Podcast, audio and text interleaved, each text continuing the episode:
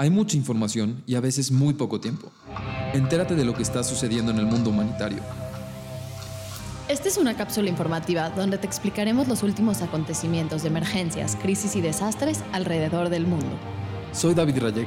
Y yo Raquel Baintro. Bienvenidos al podcast de Cadena. Bienvenidos, bienvenidas, bienvenidos a Ecos Humanitarios. Es un gusto volverlos a encontrar aquí y en esta ocasión para algo muy especial que es nuestra primera grabación presencial con invitados, que esto no había sucedido antes. Por la pandemia hayamos tomado pues las consideraciones de hacer todo por Zoom y pues, estamos muy, muy, muy emocionados de poder grabar esta cápsula en persona. Y aparte queremos que nos cuenten quiénes son ustedes y a dónde se fueron porque se fueron muy lejos. Bueno, muchas gracias por invitarnos. Yo soy Joshua Stern. Eh, actualmente soy el coordinador del área médica aquí en Cadena. Y hoy les venimos a platicar un poco de esta intervención que hicimos en Uganda en el mes de agosto en respuesta a las inundaciones. Mi nombre es Daniel Kafka, soy voluntario en cadena y fui como jefe de misión. Gracias. Mi nombre es Lothar Milstein, eh, gracias por la invitación. Eh, yo aquí en cadena formo parte del Go Team, que es el equipo de búsqueda y rescate, y me fui como voluntario a Uganda, fue mi primera misión en África y pues les vengo a contar un poco más de nuestra experiencia. Pues para entrar en esto, ¿quién nos puede contar qué pasó y por qué fuimos a Uganda como cadena? Pues bueno, eh, hubieron inundaciones en una zona que se llama Mbale. Lo que pasó fue que por lluvias torrenciales se deslavó un río que inundó varias comunidades en esta zona eh, y pues en respuesta a esto fuimos a llevar ayuda, de, ayuda humanitaria de primeras necesidades básicas.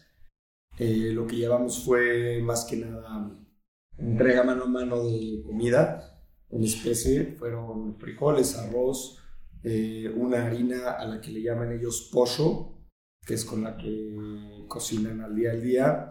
Llevamos colchones, Mosquito Nets y además tuvimos la oportunidad, bueno, tuve yo la oportunidad de coordinar una brigada médica con otros dos doctores sudafricanos eh, y pues pudimos atender atención básica de primer nivel en las comunidades. Algo increíble de esta intervención es que llevaron equipo de diferentes partes, ¿no? ¿De qué partes llevaban equipo? Estuvimos conformados por tres mexicanos, dos sudafricanos, eh, tres sudafricanos y un keniano. Este, y bueno, en relación a esto es una, una, bueno, ahora sí que es cadena que nos juntamos de todas partes del, del mundo para ayudar. fue un equipo internacional y además tuvimos eh, de aliados a la comunidad judía de Uganda, que también ellos eran como unos otros cinco o seis eh, aliados que estuvieron con nosotros todo el tiempo y nos ayudaron con todo el tema logístico. ¿Cómo se sintieron en un equipo internacional? O sea, ¿qué es lo primero que piensan cuando llegan a Uganda? Bueno, yo sé que yo ya conocí al brother Joseph, que venía de Kenia, y Kafka también, tú no, Nathan, pero empiezan a conocer gente que nunca antes habían visto. Tienen un reto enorme que es llegar a una zona de desastre a los pocos días que sucedieron las inundaciones con gente nueva. ¿Cómo se sintieron? ¿Qué es lo que pasa en esos primeros momentos donde todos empiezan a encontrar? Pues la verdad es que es una experiencia completamente diferente e increíble, o sea, conocer a gente de otros países, con otra cultura, con otras costumbres y, o sea, lo principal es abrirte a cómo viven ellos, cómo ven las cosas ellos y cómo adaptarte a la cultura que tienen ellos, o sea, no como eh, imponer tu cultura, sino más como aprender. Y fue una experiencia muy padre, o sea, comimos comida, eh, aprendimos lo que hacen el día a día y yo creo que eso es gran parte de la misión también. Entonces, pues sí. ¿Qué fue lo que más te sorprendió? O sea, lo que dijiste, tengo que cambiar mi chip y empezar a pensar diferente o abrirme. Definitivamente a veces nos ahorramos a nuestros problemas de nuestro contexto y de nuestro mundo y poder ver esa parte del mundo, otra parte con diferentes necesidades y diferentes cosas, eh, te cambia completamente la perspectiva. Eh, no es que se hacen chiquitos sus problemas, pero si los pones en diferente contexto y si tiene esa idea de agradecer de haber nacido en cierto código postal. ¿Y hubo algo en especial que, o sea, que llegaste y eso te hizo cambiar en general todo el contexto? Algo que me pareció muy interesante es la felicidad de la gente, la felicidad de los niños. Eh, estando en una situación como de emergencia, eh, nunca faltaban las risas, los agradecimientos y es algo que de verdad te pone a pensar. Eh, o sea, son felices con tan poco, entonces esa, esa experiencia en específico fue como lo que más me impactó a mí. ¿Cuáles fueron sus retos más grandes durante la misión? Si nos pueden contar de un momento en específico. ¿Y qué aprendizajes tuvieron de estos? Pues uno de los retos más grandes que tuvimos fue que siempre al llegar a las comunidades teníamos planeado entregar ayuda para cierta cantidad de gente y siempre llegaba mucha más gente de la que teníamos contemplada porque se corría la voz de que llegaba la ayuda, de que habían doctores y como es gente que tiene su centro de salud a tres horas caminando, cuatro horas, entonces cuando escuchan que hay doctores, que hay comida, pues vienen a 20 minutos. Entonces de repente a una comunidad que si tienes planeado 500 personas a las que vas a ayudar y de repente te llega el triple, entonces pues no te das abasto, ¿no? Eh, tanto en la consulta, que habían filas de pacientes, como en cuanto a la, la, comida y todo lo que llevábamos en especie, siempre se nos acababa y, y nos, nos, nos, nos, dolía no poder entregarle a todos lo que necesitaban, pero sí fue un reto que decir, pues tenemos planeado ayudar a tanta gente y nos llegó más gente de la que estábamos planeando. Yo les tengo una pregunta que en mi cabeza ha estado muchas veces, quiero ver cómo estuvo esta vez mientras estaban ahí, ¿no? ¿Cómo decidían a quién entregarle o cómo tomaron esta decisión en esta ocasión? Prácticamente, bueno, este, tratábamos de entregar primero a gente mayor y a mujeres, este, pero tristemente la necesidad llama y acabamos entregando, bueno, las filas se llenaban después de, de toda, o sea, no solo adultos mayores, no solo mujeres, no solo, o sea, se formaban prácticamente ya después este, gente joven con la misma necesidad y nosotros como entregamos hasta el último grano, hasta la última este, bolsa o jabón que tengamos, entonces pues hasta donde alcanzaba y tristemente teníamos que parar. Igual en la consulta a veces es complicado porque eh, pues como cómo decides a quién atiendes y a quién no, ¿no? Y de repente te das cuenta que llevas tres, cuatro pacientes que a lo mejor no necesitaban tanta atención y ves que en la fila hay una mujer embarazada o hay un niño con una infección aguda. Entonces, pues generalmente tratas de decidir en base a las necesidades y tratar de ayudar primero al, más necesitado, que pues al final del día pues sí terminas de dejar de ayudar al que está menos necesitado según tu criterio. Entonces a veces es complicado decidir a quién sí, a quién no. ¿En qué se diferenció esta intervención de otras intervenciones que han vivido? Como que qué la puede caracterizar en particular. Bueno, para mí la primera fue la distancia y la complicación en llegar. ¿Cuántos vuelos tomaron? Tomamos aproximadamente solo cinco vuelos para llegar. este, y bueno, y después la, eh, la complejidad de, también les costó trabajo, digo, venían de más cerca, desde Sudáfrica y desde Kenia, pero igualmente les costó trabajo llegar. Entonces, poder conformar y tener al equipo completo, uno de los, bueno, de las dificultades. Estoy de acuerdo. y marcó, y marcó mucho la, la, experiencia y, bueno, obviamente el idioma. Este, en Uganda la mayoría de la gente habla inglés, pero entre, bueno, es, se habla Uganda, este, que es otra lengua africana que obviamente no entendíamos y, y fue uno de los retos a vencer. ¿Y para ustedes qué fue lo diferente de esta intervención? Eh, para mí fue completamente diferente. Yo había ido a intervenciones solamente en México y es un choque cultural enorme. Desde cómo son las calles, cómo se maneja, eh, cómo viven, el idioma que hablan, la comunidad que comen, todo, definitivamente todo, y también la necesidad es bastante mayor. Y sí, completamente diferente a todas, la verdad. Yo, tuve la oportunidad de ir a Kenia un mes antes a la intervención en Turkana, regresar a México y una semana después estarme yendo a Uganda. Y si vemos el contexto geográfico, te puedes, o sea, son, son frontera Uganda y Kenia. Y realmente el lugar donde estuvimos a, a la distancia turcana es un viaje en México a Acapulco, es muy corta la distancia y el contexto es completamente diferente. En una fuimos a ver una sequía y en la otra fuimos a ver inundaciones. Entonces uno pensaría, como estás yendo a África, pues vas a ir a ver lo mismo. Y fue completamente diferente desde el tipo de, de crisis o desastre que, que, fuimos a atender, el tipo de cultura, eh, la gente. Entonces fue un, coche, un, un, choque cultural para mí pensar que, que ya sabía lo que estaba yendo y de repente darme cuenta que pues, no, no, tenía nada que ver el contexto en el que estaba trabajando y cómo, cómo era completamente diferente todo. Y pues es volver a, volver a aprender, ¿no? Uno cree que ya sabe porque ya lo vivió, pero para nada, ¿no? Es volver a aprender desde cero. Es como romper un poco la idea, ¿no? Que tenemos como, o sea, lo hablamos en el capítulo pasado de Ecos, pero África, hablamos de África como un todo y como solo un uno, y es como África, y es como, no, güey, África hay muchísimos países y cada uno de los países tiene su complejidad y pues está, creo que sí es un reto mental muy fuerte cuando ya crees, yo creo que también, digo, yo estaba contigo, fue como, bueno, seguro es muy similar. Sí, no, completamente diferente y sí, justo uno cree, uno tiene una idea de África, luego va ver África y decir África es generalizar, pero va y ve un pedazo de África y dice, ya sé cómo es África, ya entiendo qué es África y de repente llegas a otro lugar y dices, puta, es completamente diferente todo y probablemente yo conozco dos, tres lugares y seguramente cada, cada lugar tiene su peculiaridad y cada, cada lugar es tan diferente, entonces generalizar pues no.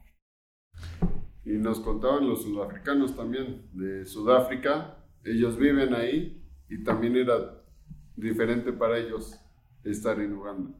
Mi última pregunta es, ¿Cuál es su momento mágico? O sea, ¿con qué regresan a México y qué los transformó? Adelante, adelante.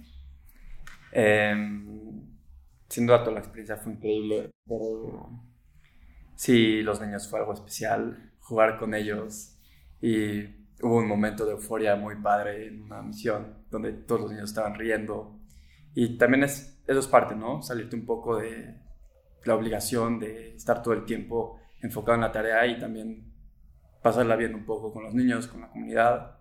Y ese momento en específico donde estábamos jugando, donde estábamos riendo, yo creo que ese fue mi momento mágico. Me encanta, siento que esta parte es muy cadena y lo hemos platicado mucho de estás en el desastre y uno nunca se imagina que van a haber risas y no estuve ahí, pero me imagino que hubieron muchas, muchas. Mi momento mágico está un poco técnico, fue en una consulta médica en la que la paciente le estuvo explicando en su lengua en Uganda al traductor que me estaba ayudando que ella comía barro, que ella comía arcilla, que comía paredes y cuando me, explicó el traductor que la paciente le decía que su corazón le decía que tenía que comer esta arcilla, yo dije, pues qué onda, ¿no? ¿Qué, ¿De qué va esta paciente? Entonces me tomé un paso al lado, rápido investigué y me acuerdo de este síndrome que se llama el síndrome de pica, en donde los pacientes comen cosas que no son nutritivas para tratar de, llenar una deficiencia de alguna vitamina, ¿no? Entonces, cuando caí en cuenta que ella estaba comiendo esta arcilla para tratar de conseguir hierro en su cuerpo, me emocioné mucho porque justo traía un multivitamínico con mucho hierro. Entonces dije, es, es una locura que vine hasta el otro lado del mundo a darle nada más vitaminas y y ayudarla a que deje de comer pared o que deje de comer arcilla. Y justo tenemos el tratamiento específico para, para ello, que es la pura vitamina, y se puede curar y se puede tratar. Entonces, no es, pues, es ayudarle a, viajar al otro lado del mundo para nada más ayudar a esa persona conmigo. Para mí fue suficiente. Ah, indispensablemente, pues también la tuve que esparasitar y tenía una infección de estómago por todo lo que comía pero pues la pude tratar bien sin, con, con, este diagnóstico que a mí nunca me había tocado en la consulta. Ese fue un momento muy mágico. Me emocioné mucho cuando supe, cuando, cuando le di el clavo, ¿no? cuando llegué el diagnóstico. Está increíble, o sea, siento que bajo ese contexto está muy difícil llegar a alguien porque no estamos en un consultorio normal para los que nos están escuchando, no sé si nos puedes describir muy cortito, o sea, cómo era tu entorno donde dabas consulta. Pues como era un contexto de inundación, cada vez que llegábamos a una comunidad nos encontrábamos con que estaba pues todo, todo el lugar es de arcilla y de lodo, entonces estaba todo como, como era, era un lugar muy, muy complicado, ¿no? Entonces lo primero era hacer un scouting de dónde era el, el mejor lugar para hacer consulta y a veces te toca eh, en una escuela, a veces te toca en una iglesia, a veces te toca en el campo, esta vez me quedo mucho con este lugar en el que llegamos y dijimos, nos decían, eh, aquí, aquí va a ser la consulta en la iglesia. Y veías la iglesia y era un lugar que literalmente estaba hecho de madera y arcilla y no tenía nada más que madera, arcilla y lodo. Y adentro de ello, pues era eh, habían bancas y pues ahí era improvisar un poco de cómo íbamos a poner a los doctores con los traductores, dónde iban a esperar los pacientes y habían tantos pacientes que se empezaban a meter y de repente te dabas cuenta que estabas tú en una consulta y habían otros 30 pacientes atrás de ti esperando pasar y de repente se te hacía un montón y decías como pues oigan vamos a, vamos a tomar un espacio, ¿no? Vamos a uno por uno y, como que no estaban tan necesitados que se te, se te, se te avientan encima para que les des consulta. Entonces eh, llega a ser un contexto difícil, obviamente pues no tenemos todo el equipo diagnóstico que llegamos a tener en un hospital en un primer nivel.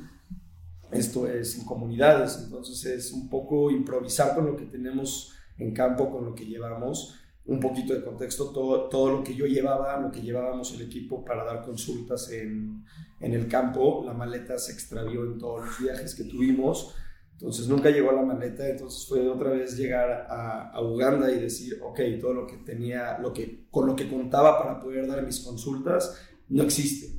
Entonces es ir a una farmacia local y entenderte con la persona del mostrador y de repente le dices, necesito tantas cantidades de medicinas y hasta se reían, decía como, ¿para qué tienen todo esto estas personas, no? Y pues ese es el reto, eh, improvisar en campo y, y hacer lo mejor que puedes con lo que tienes.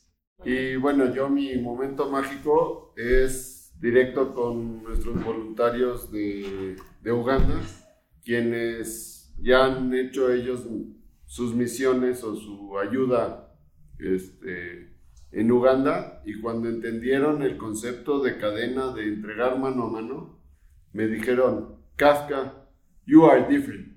Entonces, con eso, bueno, eso me llenó mucho. Este, fue porque sí, este, nosotros como cadena llevamos la ayuda mano a mano hasta el último rincón y no la dejamos ni a nadie, se la damos al, a, la persona que la necesita y eso les cambió la idea a, los, a nuestra gente, a nuestros voluntarios de Uganda. Y, y los, bueno, sí me hicieron la, esa observación que, que cambiaba su idea de, de, una misión. Creo que lo que me llevo de escucharlos es mucho el, el extra que ponemos como cadena. O sea, en todas las historias, en estos momentos mágicos, no es nada más ir a, a, entregar, sino es ir a estar, ir a convivir, ir a encontrar la mejor forma de apoyar y de ser realmente un soporte y no nada más asistencia. Entonces creo que, es increíble poderlos escuchar. Gracias por abrirse, gracias por compartir. Eh, me imagino que vivieron momentos tanto trágicos como mágicos y la verdad es que es muy padre volver a unirnos a platicar y tener aprendizajes de lo que vivieron. Sí, pues gracias por compartir estos retos como humanitarios. Sé que tuvieron muchos retos en campo, muchas decisiones difíciles y pues escuchar su experiencia nos enriquece a todos para ser un mejor humanitario la siguiente vez. Gracias. Ahora que estás más informado, ¿qué sigue? Solo tú lo puedes definir. Esto fue una cápsula más de Ecos Humanitarios. Si quieres encontrar más información, visita ecoshumanitarios.com y síguenos en Instagram como Ecos Humanitarios. Soy David Rayek. Y yo Raquel Bainter.